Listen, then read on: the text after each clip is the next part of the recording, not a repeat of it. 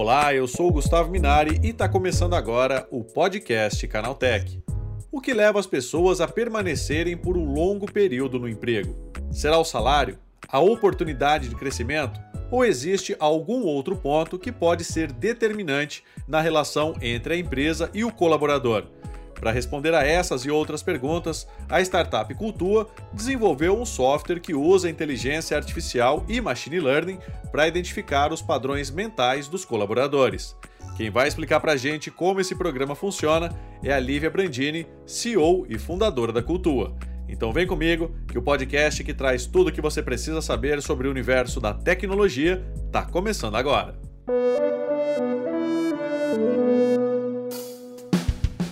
Olá, seja bem-vindo e bem-vinda ao podcast Canaltech, o programa que atualiza você sobre tudo o que está rolando no incrível mundo da tecnologia. Não se esqueça de seguir a gente no seu aplicativo preferido para receber sempre os episódios novos em primeiríssima mão. E é claro, aproveita para deixar uma avaliação para a gente por lá. Diz aí o que você está achando do podcast Canaltech. Combinado? Então vamos ao tema de hoje.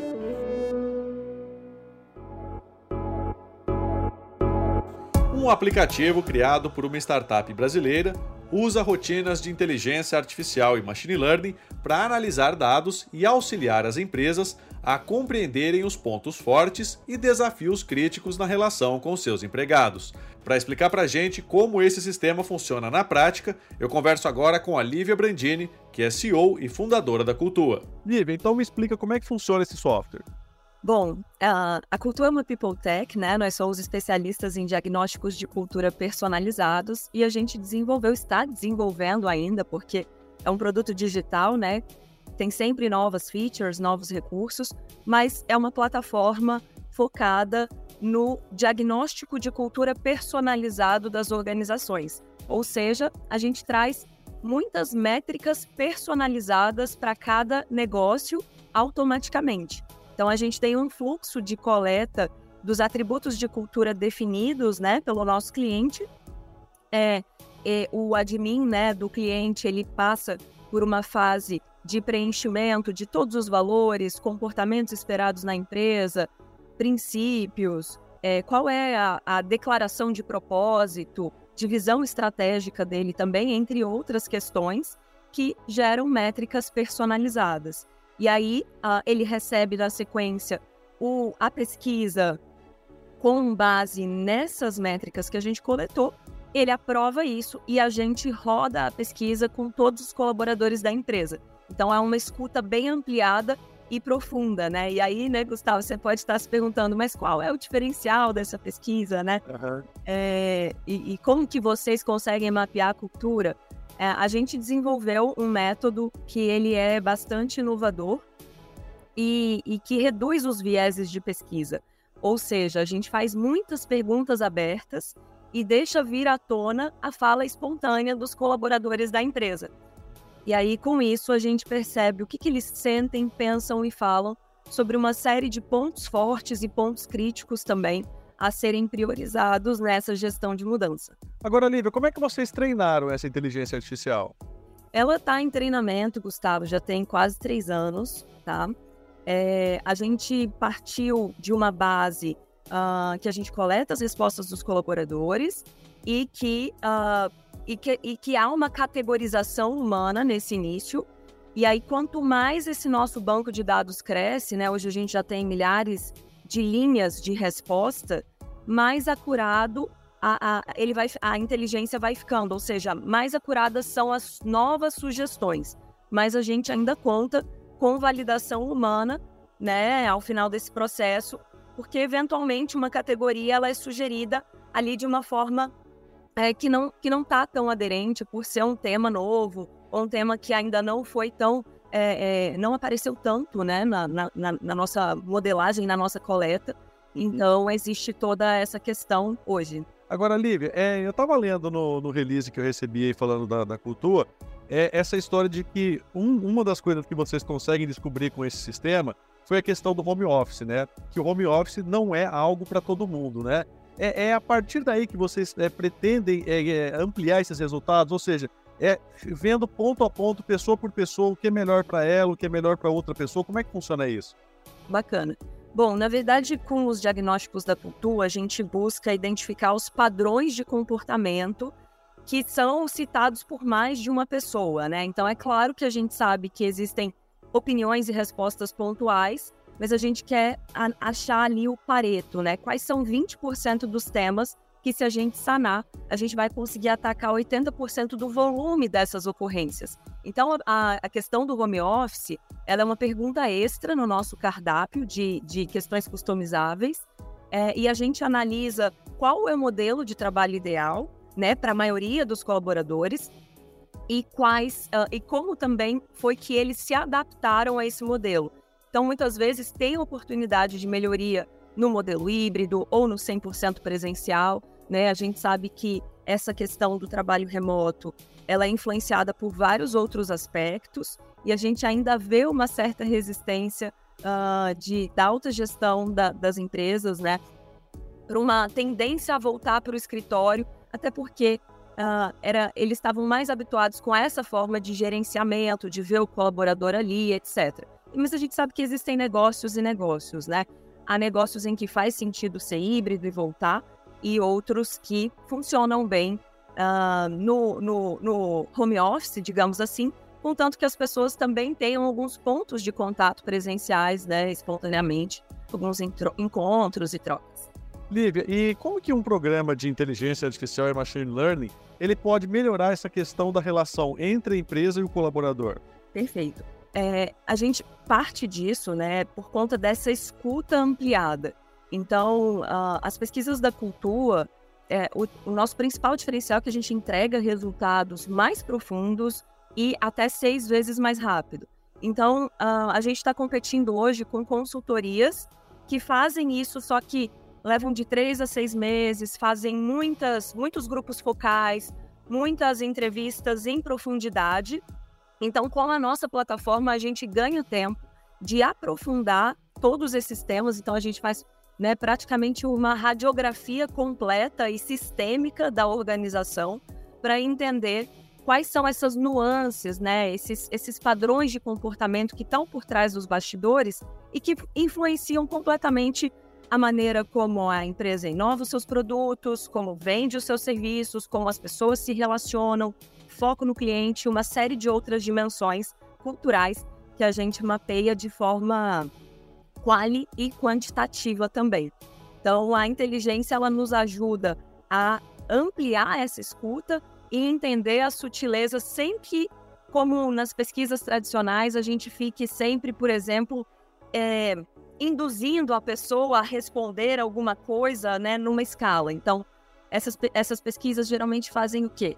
Elas trazem um tema para você e aí você, ao pensar nisso, traz a criticidade do que aquilo é quando você faz muitas perguntas abertas, vem à tona o que há de mais sutil e subjetivo.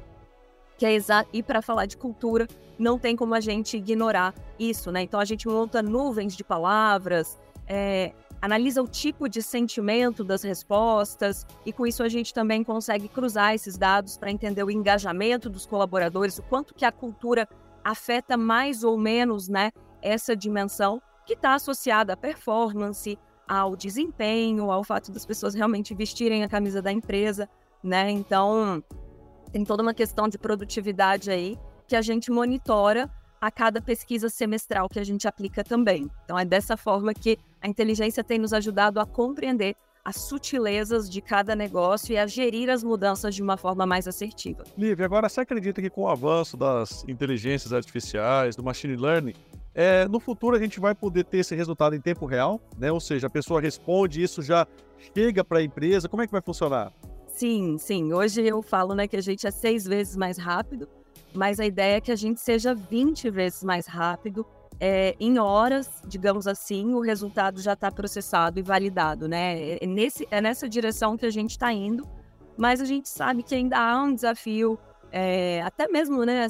Se você entrar no chat GPT, ou qualquer outra é, IA hoje, você sabe que nem sempre ela acerta, né? Sim. Às vezes vem umas respostas ali um pouco controversas, etc., porque a gente precisa de um volume de dados muito grande e com um modelo muito refinado, né?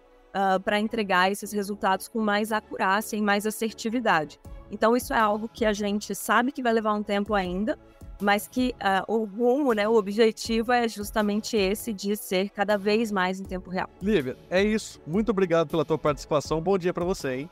Obrigada, Gustavo. Agradeço aos ouvintes também do Canaltech. Tá aí, essa foi a Lívia Brandini, CEO e fundadora da Cultua, falando sobre um programa que usa inteligência artificial para identificar padrões mentais dos colaboradores. Agora se liga no que rolou de mais importante nesse universo da tecnologia no quadro Aconteceu Também. Chegou a hora de ficar antenado nos principais assuntos do dia para quem curte inovação e tecnologia.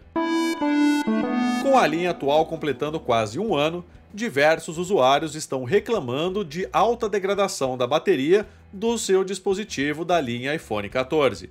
Quem está acompanhando a saúde da bateria da linha iPhone 14, principalmente dos iPhones 14 e 14 Pro, reclama de alta degradação. Muitos comentários citam que o aparelho, com aproximadamente 10 meses de uso, está com a capacidade máxima na casa dos 90%. Entre as possibilidades está, por exemplo, alguma alteração interna nas células das baterias da linha iPhone 14. Uma nova atualização do aplicativo WhatsApp Beta para Android disponibiliza uma ferramenta de criação de sticker com o uso de inteligência artificial. A ferramenta adiciona um botão Create dentro da aba de figurinhas do mensageiro. Ao clicar nessa opção, o usuário pode fazer uma descrição em texto para a criação de sticker pela IA. A inteligência artificial da Meta gera variações de stickers a partir da descrição fornecida pelo usuário, que pode escolher quais figurinhas salvar e compartilhar nas suas conversas. A Amazon anunciou o lançamento de uma IA generativa para resumir textos em avaliações de produtos. O recurso oferece um parágrafo com os pontos principais, positivos e negativos, comentados pelos usuários na plataforma de e-commerce. O objetivo é facilitar a tomada de decisão dos consumidores sobre a compra de produtos de seu interesse por meio de uma visão resumida dos aspectos mais comentados por outros usuários. A IA da Amazon processa o conjunto de avaliações disponíveis realizadas na plataforma e gera uma espécie de consenso dos comentários. A OpenAI pode declarar falência em 2024 graças ao chat GPT, aponta a companhia de análise e inteligência Analytics India Magazine. O chatbot da empresa de Sam Altman custaria 700 mil dólares por dia para ser mantido, e as tentativas de monetizar a plataforma ainda não equilibraram as contas. Parte da culpa desse desequilíbrio financeiro está na disponibilidade das APIs do ChatGPT. A ferramenta permite que desenvolvedores criem soluções próprias sobre a estrutura do bot da OpenAI, mas sem necessariamente ter que repassar parte dos seus ganhos para a companhia. Segundo o relatório, essa canibalização de produtos também gerou uma queda no número de acessos ao Chat GPT. Desde maio, o site estaria com cada vez menos visitas, segundo dados da empresa de análise de tráfego SimilarWeb. A startup brasileira Munai está na lista de iniciativas que serão apoiadas pela Fundação Bill e Melinda Gates para desenvolver ferramentas de impacto social na área da saúde.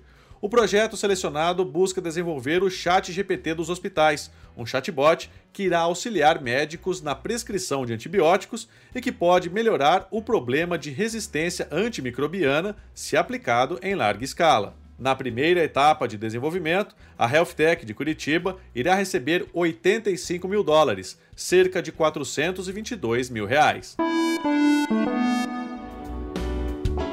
Tá aí, com essas notícias, o nosso podcast Canaltech de hoje vai chegando ao fim. Lembre-se de seguir a gente e deixar uma avaliação no seu aplicativo de podcast preferido. É sempre bom lembrar que os dias de publicação do programa são de terça a sábado, com um episódio novo às 7 da manhã, para acompanhar o seu café. Lembrando que aos domingos tem também o Vale Play, o podcast de entretenimento do Canaltech.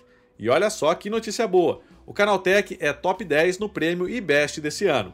Mas para a gente garantir o nosso lugar no pódio, a gente precisa do seu voto. Todo Canaltecher com mais de 16 anos, CPF e uma conta válida de e-mail pode votar. O Canaltech está concorrendo na categoria Tecnologia. Nessa fase, cada pessoa pode votar uma única vez em até três candidatos por categoria, indicando primeiro, segundo e terceiro lugar. Então acesse o site app.premioibest.com e vote no Canaltech. Lembrando que esse episódio foi roteirizado e apresentado por mim, Gustavo Minari, e a edição foi do Yuri Souza. O programa também contou com reportagens de Gustavo de Lima Inácio, Igor Almenara, Guilherme Haas e Fidel Forato. A revisão de áudio é da dupla Gabriel Rime e Samuel Oliveira, com trilha sonora de Guilherme Zomer. E a capa desse programa foi feita pelo Eric Teixeira. Agora nosso podcast vai ficando por aqui. A gente volta amanhã com mais notícias do universo da tecnologia para você começar bem o seu dia. Até lá, tchau, tchau.